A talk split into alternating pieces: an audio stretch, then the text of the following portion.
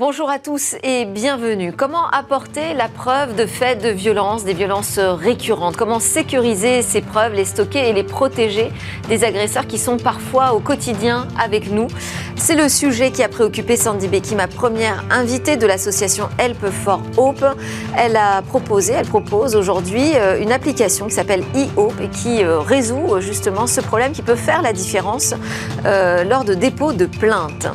Autre sujet à la une de Smartech, vraiment aucun lien avec ce premier sujet. On va parler des innovations dans l'automobile. On va voir ce que change le numérique et il change énormément de choses à la fois pour l'industrie, pour les prix, pour euh, la durée de vie des véhicules et également donc pour les consommateurs, les utilisateurs et les conducteurs. Et puis on retrouvera notre rendez-vous sur euh, les techs avec euh, le Launchpad et un tout nouveau programme dédié aux startups qui se lancent dans le Web 3. On reviendra évidemment sur ce que c'est ce Web 3. Mais tout de suite, donc c'est le moment de l'interview, on parle de cette application qui permet de prouver des faits de violence.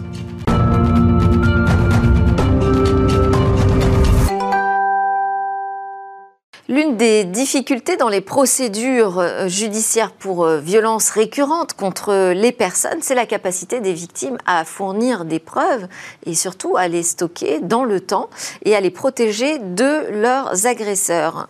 C'est à partir de là qu'est venue la réflexion. Euh, Sandy Becky, bonjour.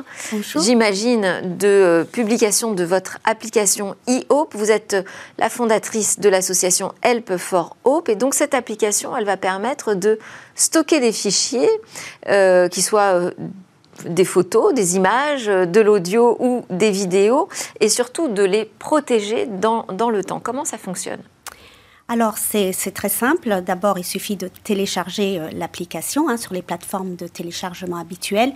Et ce qui est important, effectivement, ensuite, c'est d'utiliser l'application pour capturer ces fichiers, photos, vidéos, audio. Donc surtout pas utiliser ces fonctions-là sur son smartphone, mais utiliser l'application pour le faire. quelle différence la fait-il?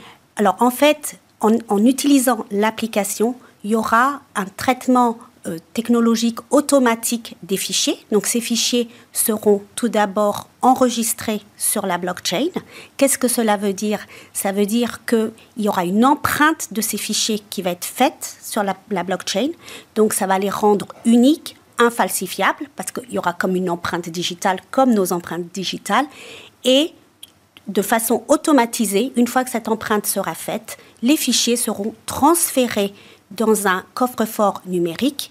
Donc ils seront stockés de façon sécurisée, ils seront cryptés et une fois que euh, une victime ou un témoin, parce que l'application peut être utilisée et par des victimes et par des témoins de faits de violence, on pourra récupérer ces fichiers grâce à deux clés numériques. Une clé numérique fournie par le smartphone de la personne, une clé numérique que, que l'on fournit, nous, l'association, et la combinaison des deux ouvre le coffre-fort numérique et permet d'accéder aux informations. Et ça, c'est important, en fait, cette ultra-protection, de créer un, coffre-fort euh, pour ce qui euh, peut valoir euh, comme preuve devant une juridiction, parce que les agresseurs souvent ont une emprise telle en fait sur leurs victimes qu'elles peuvent accéder à tous les contenus numériques, aux smartphones, elles peuvent même subtiliser les appareils.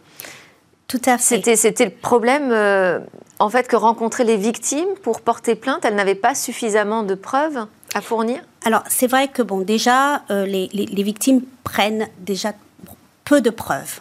Là, euh, avec ce, dispositif, quand bien même un agresseur arriverait à accéder à ces éléments dans l'application, elle, elle, est, ultra protégée, mais on peut faire l'hypothèse qu'un agresseur pourrait arriver à entrer dans l'application et avoir accès à ces fichiers une fois qu'ils sont sécurisés, même si cet agresseur euh, effaçait ses fichiers sur l'application ou même détruisait le téléphone, une fois qu'ils sont sécurisés, les fichiers resteront donc euh, accessibles et pourront être mis à disposition de la justice. La seule chose peut-être, c'est que euh, l'agresseur peut voir l'application sur le téléphone et donc avoir une indication que des preuves sont enregistrées.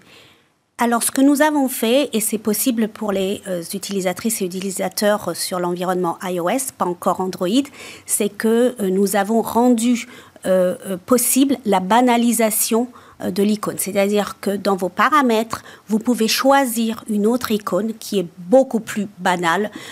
donc ça peut être une, vous pouvez choisir une, icône en, lien avec le jeu vidéo, cuisine, ce qui fait que sur l'écran d'accueil, l'application ne peut pas être identifiable.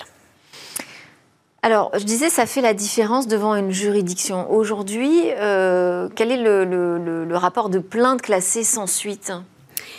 Alors aujourd'hui, par exemple dans le cadre des violences conjugales, violences intrafamiliales, hein, donc dans le huis clos du foyer, on sait que euh, les chiffres du ministère de l'Intérieur indiquent que près de 80% des plaintes sont classées sans suite, puisque euh, Faute de preuves, les, victimes n'ont pas suffisamment de preuves pour corroborer euh, leur, euh, leur récit et donc euh, le, parquet ne peut pas instruire la plainte. Et on peut peut-être rappeler aussi les chiffres justement de ces agressions, de ces violences conjugales en France.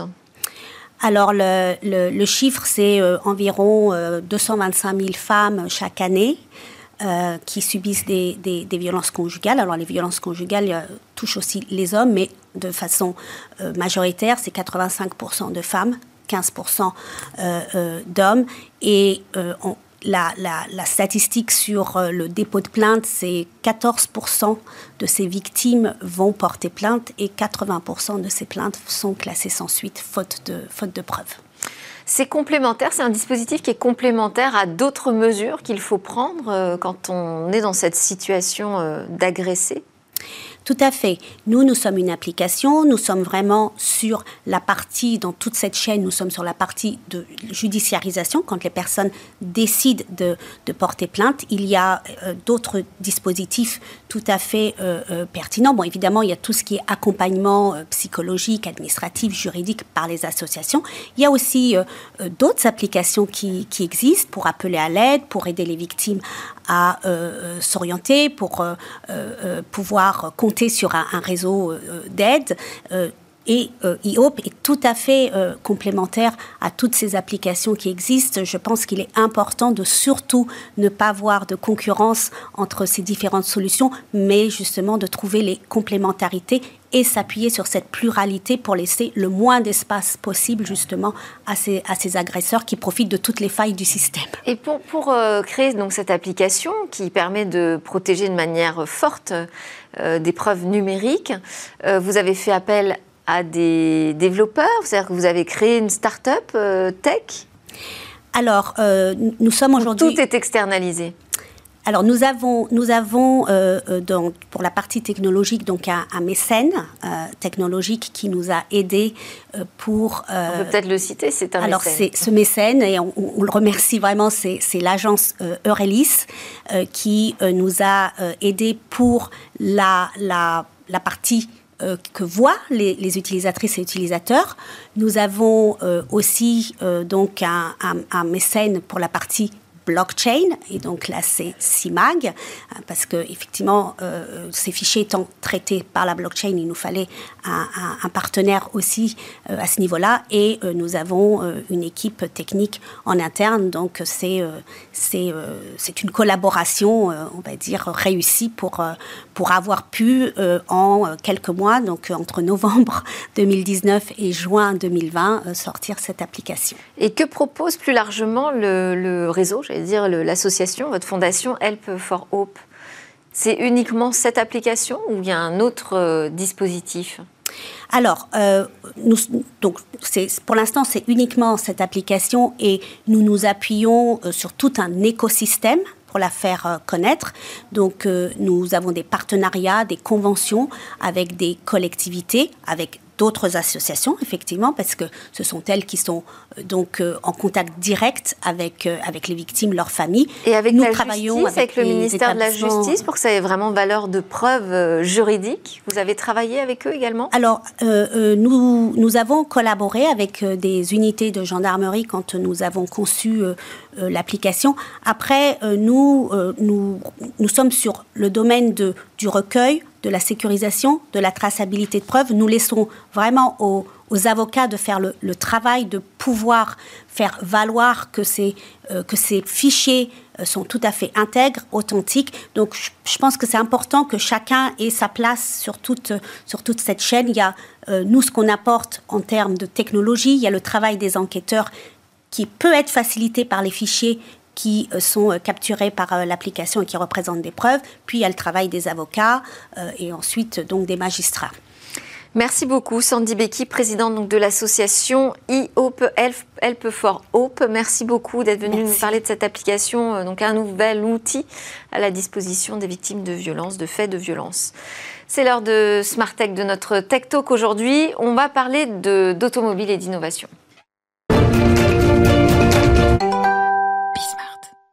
On parle de technologie dans les automobiles, de ce qui arrive et de ce qui est sur le point euh, d'arriver ou de transformer la voiture. On va aussi évidemment euh, aborder le sujet de la voiture autonome dans ce talk avec euh, Frédéric Dermer, cofondateur directeur marketing de Fixter, qui est une start-up britannique, mais créée quand même par deux Français, et qui fournit un service numérique pour rendre plus simple, plus transparent et sans stress, vous dites, l'entretien de nos voitures.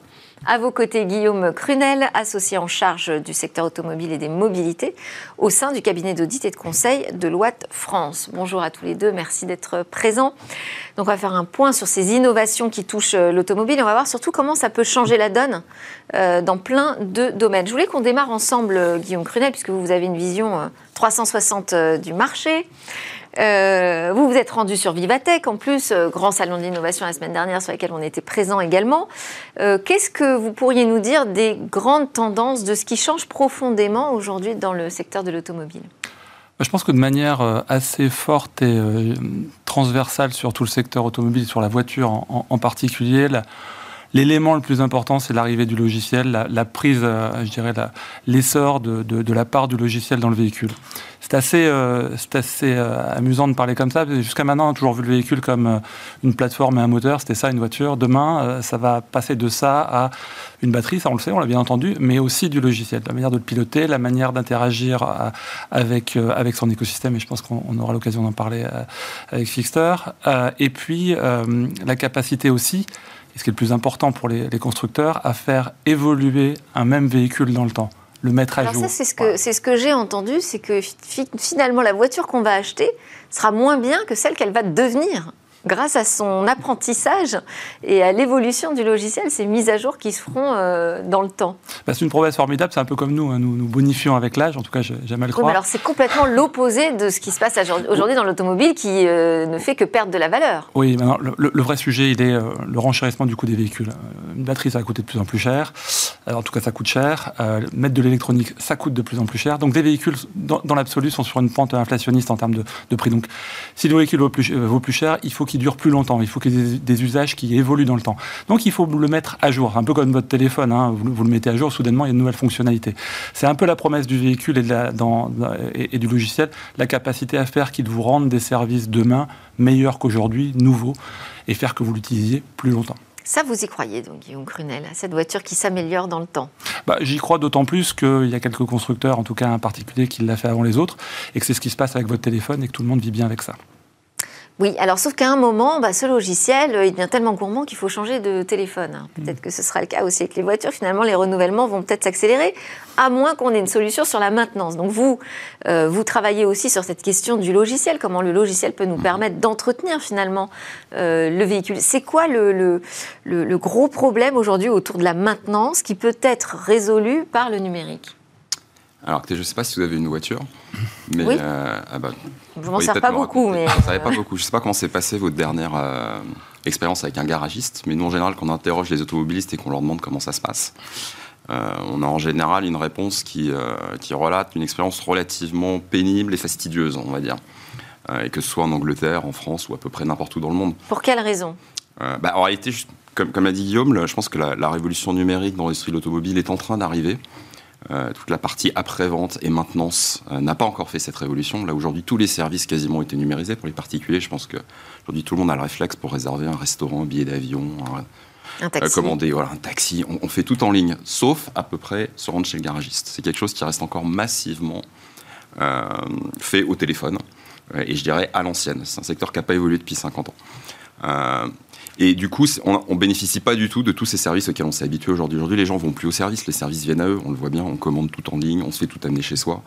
Euh, mais le garagiste, c'est quelque chose pour lequel on continue de devoir quasiment poser une journée de congé parce qu'il faut y aller le matin, il faut attendre pour euh, déposer son véhicule. Il faut soit patienter que l'opération soit faite, soit revenir plus tard dans la journée, récupérer son véhicule, attendre pour payer. Donc tout ça, ça prend un temps fou. On n'a plus l'habitude en fait aujourd'hui de faire tout ça. Euh, et à l'ère du numérique, c'est ce qu'on s'est dit avec mes associés quand on a créé cette société il y a 5 ans. Euh, notre, la mission qu'on s'est donnée, c'est de se dire, euh, la maintenance automobile, ça ne devrait pas être plus compliqué que de commander une pizza. et donc c'est vraiment l'idée, c'est d'appliquer toutes ces bonnes recettes, toutes ces bonnes pratiques du numérique à l'univers de la maintenance auto. Ah bah c'est une promesse énorme, parce que ça veut dire quoi? Que le garagiste va venir chercher la voiture en bas de chez moi? Alors, pas le garagiste, Fixter va le faire pour vous. Donc le service qu'on a construit, c'est un service qui est très simple, qui est entièrement en ligne. Tout ce que vous avez à faire, c'est choisir un créneau d'une demi-heure pour qu'on vienne récupérer le véhicule, soit chez vous, soit sur votre lieu de travail. Et à partir de là, on s'occupe de tout pour vous. Donc on va l'emmener chez un garagiste partenaire qu'on aura déjà sélectionné et validé près de chez vous. Il va faire toutes les opérations de maintenance classiques dont vous pouvez avoir besoin, la, la vidange, la révision, changer une courroie de distribution. Et quand tout est prêt, on ramène le véhicule chez vous. Alors, ce qu'il faut préciser, c'est qu'aussi vous avez été racheté par euh, Renault, le, constructeur, récemment. Donc, ça veut dire qu'on voit les constructeurs investir de plus en plus quand même dans cette transformation numérique, dans euh, des technologies, alors que le marché, il n'est pas facile euh, en ce moment, Guillaume Crunel. Bah, je pense que le, marché n'est pas facile pour le neuf aujourd'hui. ce, qui est, important, si, on, revient sur ce qu'on a dit initialement, si la voiture doit durer plus longtemps, il va falloir la maintenir dans un bon état le plus longtemps possible.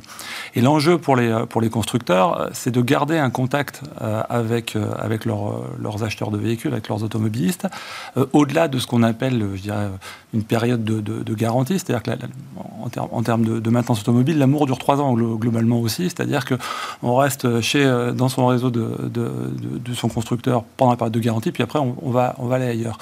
La, la vraie question, c'est de maintenir ce contact au-delà de cette période à travers une expérience qui est facilitée, qui est facilitée par la connexion directe du véhicule euh, et qui continue à, créer une relation, un échange pendant toute la période d'utilisation du véhicule et donc de rallonger, euh, je dirais, la, période de revenus pour le, constructeur. C'est un, enjeu qui est euh, tout à fait important pour, pour les profils de résultats des constructeurs pour les années à venir.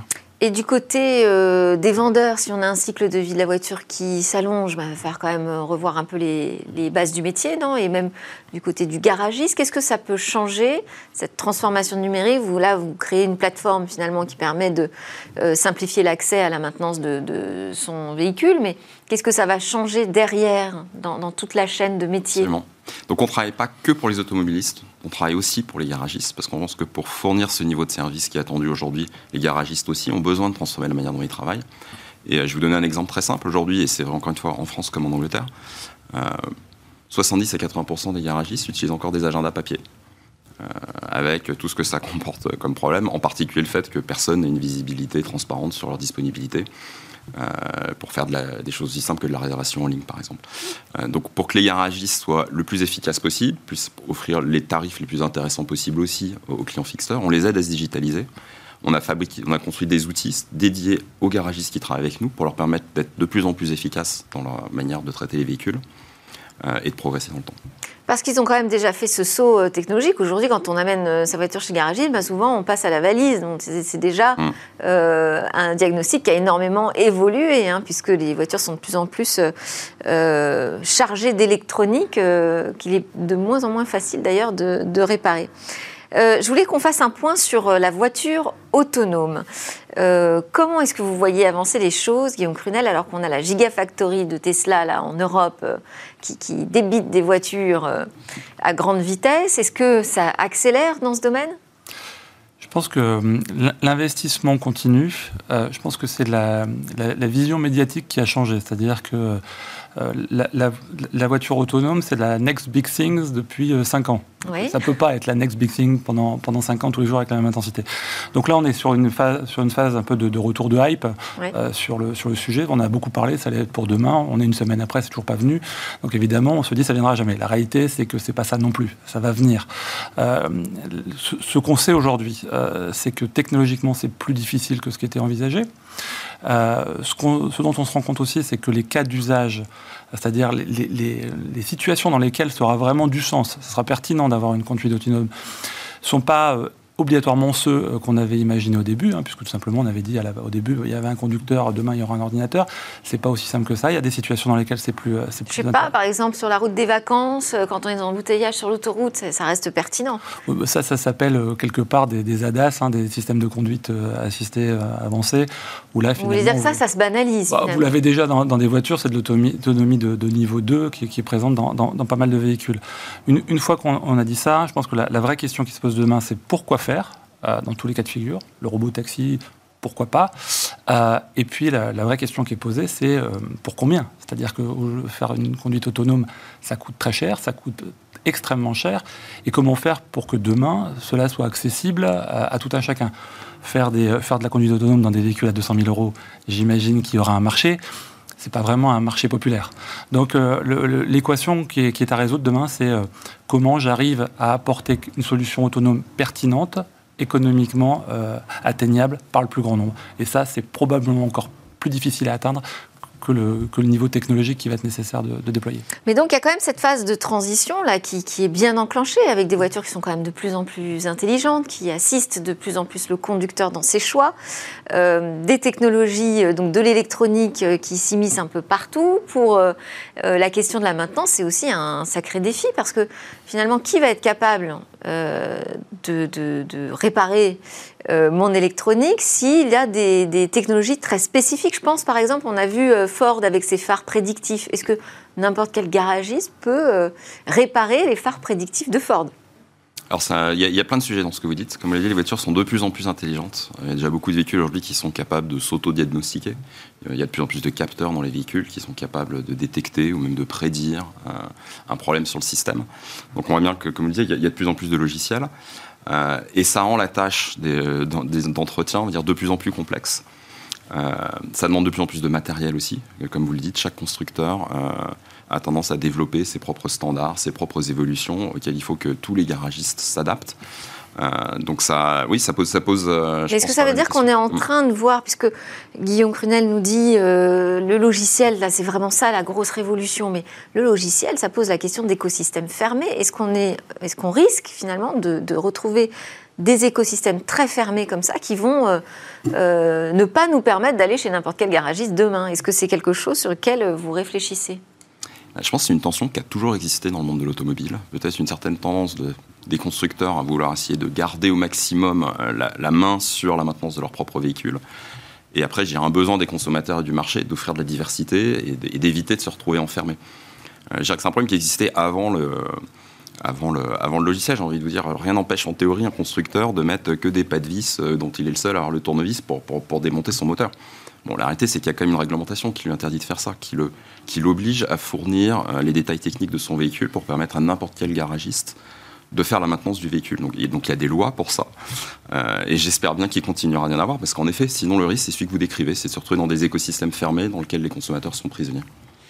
Et puis ces écosystèmes, est-ce qu'ils seront détenus par les constructeurs ou par euh, les géants du numérique qu'on connaît très bien? Je voulais vous faire réagir, Guillaume Crunel, à l'annonce euh, d'Apple.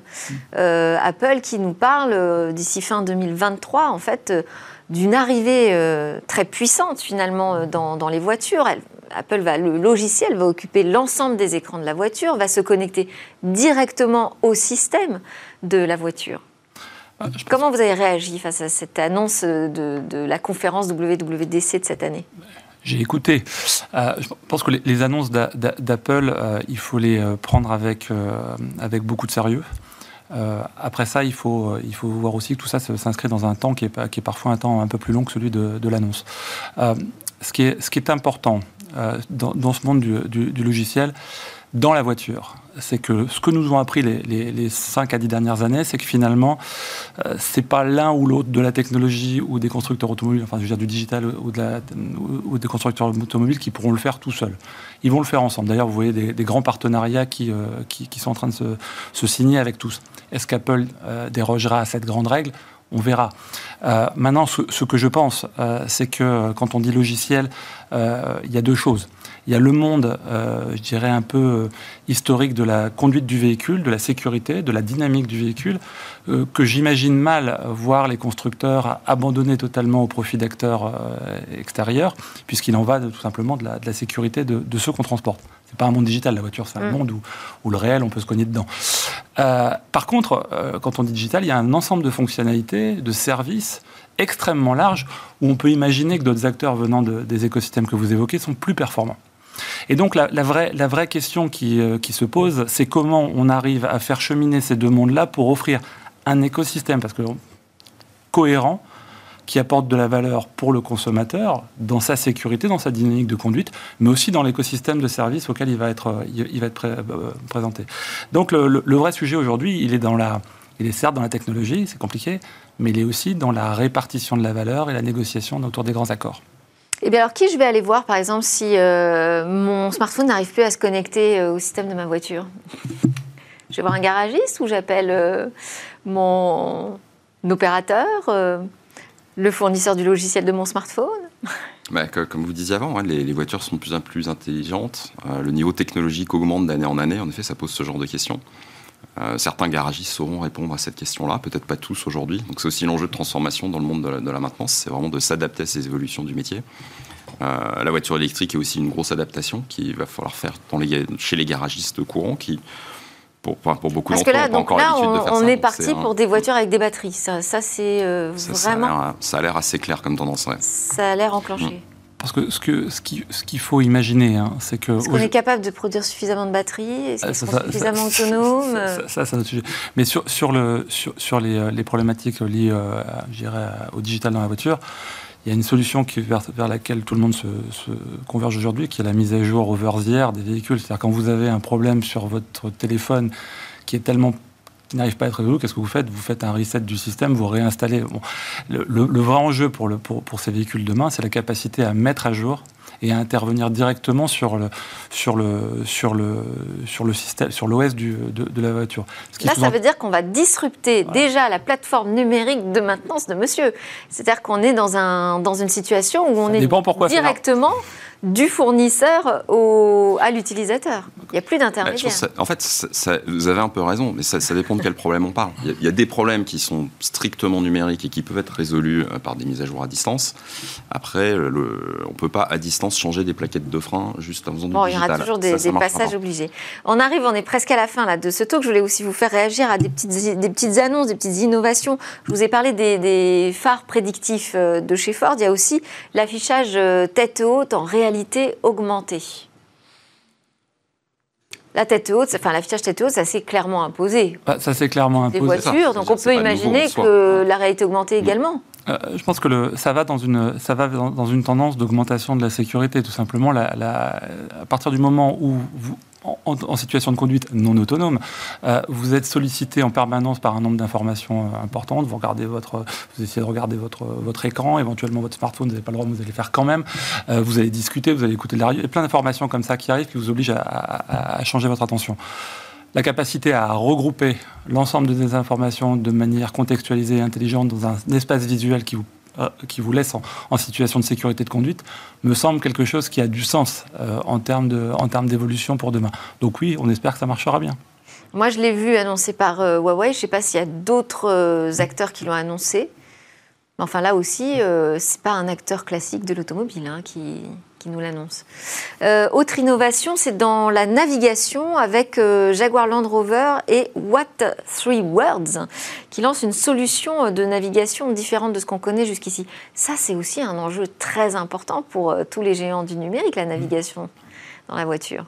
Je ne sais pas si bah, Pour moi, c'est un bon exemple de ce, ce dont Guillaume parlait avant. Il y a des choses que les constructeurs feront, de mon point de vue, toujours mieux que les acteurs strictement numériques et digitaux.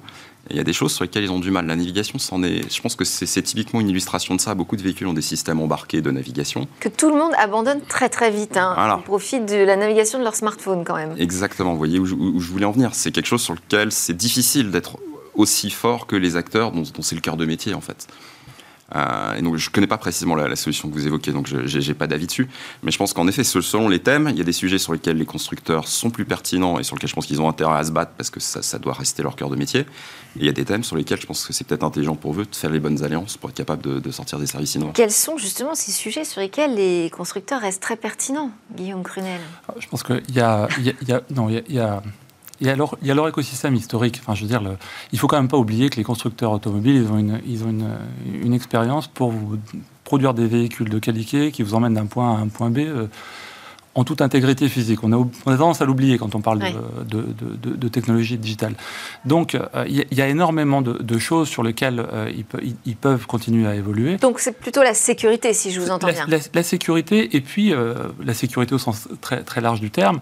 demain, on va avoir des voitures, enfin, on a, mais on aura encore de plus en plus, et puis définitivement des véhicules électriques. Des véhicules électriques, c'est avec des batteries, c'est avec toute une, une chaîne d'approvisionnement qui, qui va des mines un peu partout dans le monde, en passant par du raffinage chinois, puis arriver euh, en assemblage, on espère, en France euh, après. Euh, il, y a tout, il y a tout un écosystème d'approvisionnement pour créer les conditions d'une pertinence automobile franco-française et puis, puis européenne, sur lequel le consommateur, me semble-t-il, va être de plus en plus en attente. Donc ça, c'est des enjeux qui sont extrêmement importants. Réduire notre empreinte, améliorer la mobilité, tout ça dans, un, dans, une, dans une équation économique qui est dur à, dur à, trouver. C'est là que sont vraiment les C'est un challenge extraordinaire pour demain. Aujourd'hui. Merci beaucoup à tous les deux pour ce regard euh, un peu futuriste sur la voiture, mais déjà au présent, cette transformation existe. Guillaume Crunel, associé en charge du secteur automobile et mobilité chez Deloitte France, et Frédéric Dermer, cofondateur de Fixter. À suivre dans Smartech, d'abord une petite pause. On se retrouve ensuite pour le Launchpad. On va parler des startups du Web 3.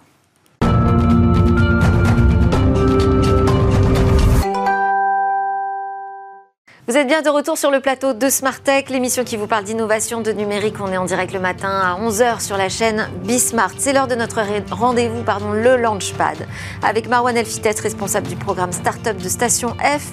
On parle donc d'un nouveau programme aujourd'hui qui va être dédié à ces startups qui veulent se lancer ou qui sont en train de se lancer dans le Web3. Bonjour Marwan. Bonjour. Alors déjà, euh, peut-être on peut dresser un tableau de cet écosystème du, du Web3. Ah oui, c'est très large. Alors souvent, on pense aux crypto. Oui. Forcément, c'est la chose la plus immédiate. Crypto-monnaie, crypto-actif. Oui, et crypto-monnaie, on en parle beaucoup dans la presse. On voit malheureusement ou heureusement pour certains, ça dépend euh, où on se place, euh, la, tendance baissière euh, du marché. Hein. Le marché pèse trois fois moins qu'en novembre. On est en dessous des 1000 milliards de, de dollars. C'est colossal. Et effectivement, les crypto-assets on parle des, euh, NFT qui, euh, là aussi, ont fait pas mal de bruit en 2021, subissent pas mal de critiques. Alors la débat semble un peu moins grande que, les crypto-monnaies, mais un Big Gates, notamment la semaine dernière, a pas mal critiqué la valeur spéculative des NFT, leur utilité vu comme étant pas forcément très, très importante aujourd'hui. Oui, c'est vrai qu'on a une, euh, et euh, une valeur et une image qui semble se, dégrader euh, un petit peu, ou peut-être revenir à quelque chose d'un peu, d'un peu plus juste. Est-ce que l'impact se fait sentir aussi sur l'écosystème tech? Oui, dans l'économie réelle, on le voit. On voit Coinbase, l'un des acteurs les plus iconiques, a annoncé il y a quelques jours qu'ils allaient se séparer de près de 1100 collaborateurs. Ah, c'est assez important, mais quand on prend un peu de recul, on voit qu'il n'y a pas que les, euh, euh, les, startups du Web3 qui sont impactées. Hein. On voit l'ensemble des valeurs technologiques, même des GAFA, qui sont une vraie tendance baissière ou de rééquilibrage par rapport à 2020-2021. Alors, c'est quand même un secteur clé selon vous, ce, Web3 Oui, on a des pépites qui sont sorties de Station F, hein, une startup comme Defense ou Nimtech qui sont dans la, dans la sécurité les crypto-assets ou la sécurité du, euh, du réseau. C'est un, un, sujet qui est vraiment important. On l'a vu à Vivatech la semaine dernière avec des acteurs clés, le fondateur de Binance qui était présent, le fondateur de, de, la blockchain Ethereum qui était présent à distance mais qui était aussi présent. Et c'est euh, vraiment un sujet qui a fait pas mal, de, pas mal de bruit. Et donc du coup, nous, à chaque fois, lorsqu'une tendance est importante, on veut qu'elle prenne forme sur le biais d'un programme. Donc on est allé voir Binance pour accueillir. Alors, est-ce que vous nous rappeler qui est Binance Qui est Binance, Binance ou Binance, je veux dire Binance aujourd'hui, c'est un des acteurs clés de l'écosystème crypto. Euh, ils sont notamment connus pour euh, cette plateforme de crypto exchange où vous pouvez accéder, acheter, revendre des crypto-monnaies, mais ils ont aussi pas mal d'autres activités, wallet, euh, une partie média aussi pour prendre en compte et sentir le pouls des crypto-monnaies. Et donc, euh, Roxane Varza, on avait parlé d'ailleurs sur Vivatech, euh, dans Smartech, du lancement de ce, nouveau programme avec euh, Binance. vous avez déjà des startups qui sont positionnées là, pour ce programme? Oui, alors pour même rappeler, alors Binance, ce n'est pas la première fois qu'il lance un programme. Hein. c'est un programme qui est assez iconique, assez connu dans l'écosystème. C'est la quatrième saison, quatrième saison qui s'est lancée il y a deux semaines à Station F. Déjà trois saisons avec un track record assez important. Vous allez avoir des, startups qui sont très connues pour les connaisseurs du Web3 comme Polygon, qui a atteint une valeur à plusieurs milliards de dollars, peut-être un peu remise en cause aujourd'hui. Euh, des boîtes comme Nimtech, que je citais, qui était une startup de Station F, qui est aussi passée par le programme de, Binance. Euh, donc c'est un programme assez iconique. effectivement, près de 500 candidatures, 14 startups qui ont été sélectionnées. C'est l'un des programmes les plus internationaux qu'on ait sur le campus. Il y a très peu de startups françaises. Elles viennent pour 8 semaines sur le campus, bénéficier du, du programme. L'enjeu, c'est d'arriver à sélectionner des startups en phase d'idéation autour du Web 3, hein, de cette fameux web décentralisé, les emmener vers un produit et les présenter vers les investisseurs crypto les plus importants de, la, de la, scène. Donc, huit mois de manière, huit semaines pardon, de manière assez intensive, avec ces objectifs d'itérer, itérer, itérer. Et dans le Web 3, donc il y a plusieurs euh, domaines. Il y a le métaverse, euh, il, y a, différents outils. Ils sont tous représentés. Oui, alors les focus qu'on voit dans cette promo, on va avoir des startups autour du DeFi, donc la finance décentralisée, autour du métaverse, euh, avec tout ce qui va tourner autour du, du, métaverse, la création d'avatars, la création de mondes 3D, parfois aussi cette connexion entre le monde physique et réel et virtuel, pardon, notamment avec Playbox, où vous allez pouvoir acheter des objets dans la, dans la vie réelle et et en avoir des codes et retirer des codes pour acheter des items virtuels dans, le métaverse de Playbox.